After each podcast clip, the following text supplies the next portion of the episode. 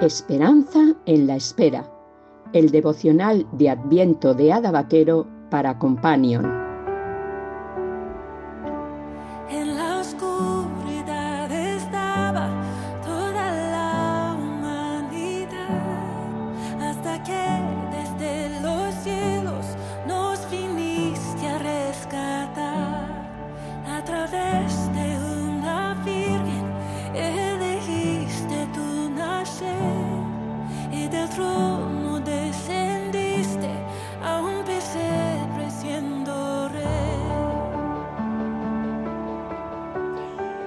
De diciembre, Lucas 2, del 1 al 12.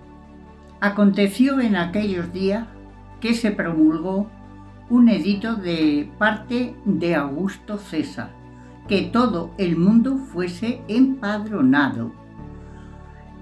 Este primer censo se hizo siendo Girenio gobernador de Siria e iban todos para ser empadronados, cada uno a su ciudad. Y José subió a Galilea de la ciudad de Nazaret a Judea, a la ciudad de David, que se llamaba Belén, por cuanto era de la casa de la familia de David, para ser empadronado con María su mujer, desposada con él la cual estaba encinta. Y aconteció que cuando ellos salían, se cumplieron los días de su alumbramiento, y dio a luz a su hijo primogénito, y lo envolvió en pañales, y lo acostó en un pesebre, porque no había lugar para ellos en el mesón. Había pastores en la misma región que velaban y guardaban la vigilia de la noche sobre su rebaño. Y he aquí se le presentó un ángel del Señor, y la gloria del Señor los rodeó de resplandor. Tuvieron gran temor, pero el ángel le dijo, no temáis, porque he aquí os doy nueva de gran gozo, que será para todo el pueblo que os ha nacido hoy en la ciudad de David un Salvador, que es Cristo el Señor.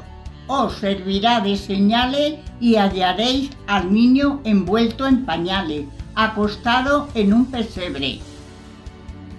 Esta mañana cuando entré en el comedor de mi casa, que había decorado ayer con luces y guirnaldas de Navidad, me llevé una terrible desilusión no se parecía nada a esas casas suntuosas y profesionalmente adornadas que estoy acostumbrada a ver en las películas de Navidad que tanto me gustan. Ni mi casa es magnífica, ni yo soy una gran decoradora. Vivimos en una casa humilde y mis hijos dicen que yo soy bastante cutre decorando. Enseguida me he dado cuenta de que otra vez los valores de este mundo que nos entran por los ojos nos ganan la partida. Nos hacen creer que para ser felices, para parecer exitosos, debemos tener casas preciosas, vestir elegantemente y demostrar una sabiduría por encima de lo normal. Sin embargo, cuando esta mañana releía la historia del nacimiento de Jesús, al revisar las palabras del ángel a los pastores, recordé una vez más que no se trata de cosas materiales. Yo no me imagino a los pastores entrando en una de esas casas impresionantes llenas de adornos caros, alfombras elegantes y muebles de diseño. Allí se hubieran tenido que descalzar, tal vez los habrían enviado a casa a darse una ducha solo para dejarlos asomar la cabeza y poder ver al niño Dios. Dios llamó a los pobres, a los necesitados, a los que esperaban la liberación de Israel. No llamó a los que estaban demasiado ocupados admirando sus logros en casas perfectas llenas de todo lo que creían necesitar. No me malentiendas, sé que también hay algunos pobres en casas majestuosas. Esos son los que en vez de mirar adentro, en vez de admirar sus preciosas decoraciones, se asoman por la ventana esperando un signo de esperanza.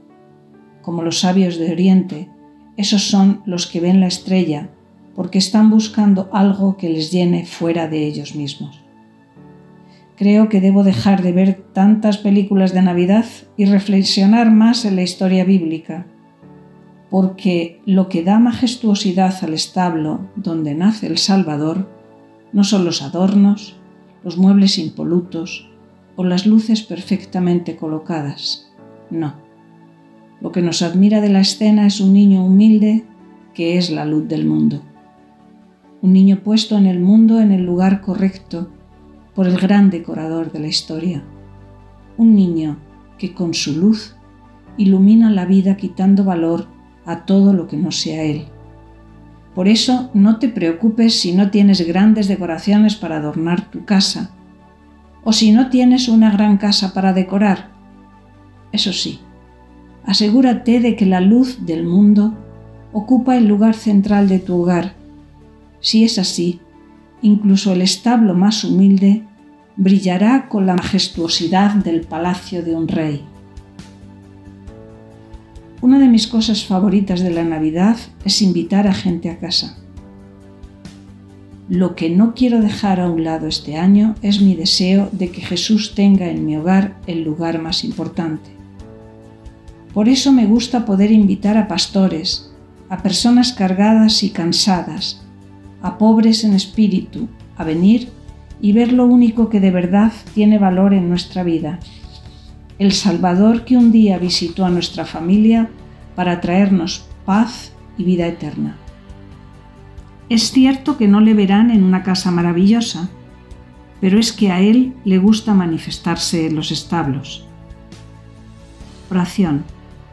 Señor, quiero ser como tú y llamar a mi casa a los humildes, a aquellos que como los pastores no buscaron al rey en un palacio, sino que lo adoraron en un humilde establo.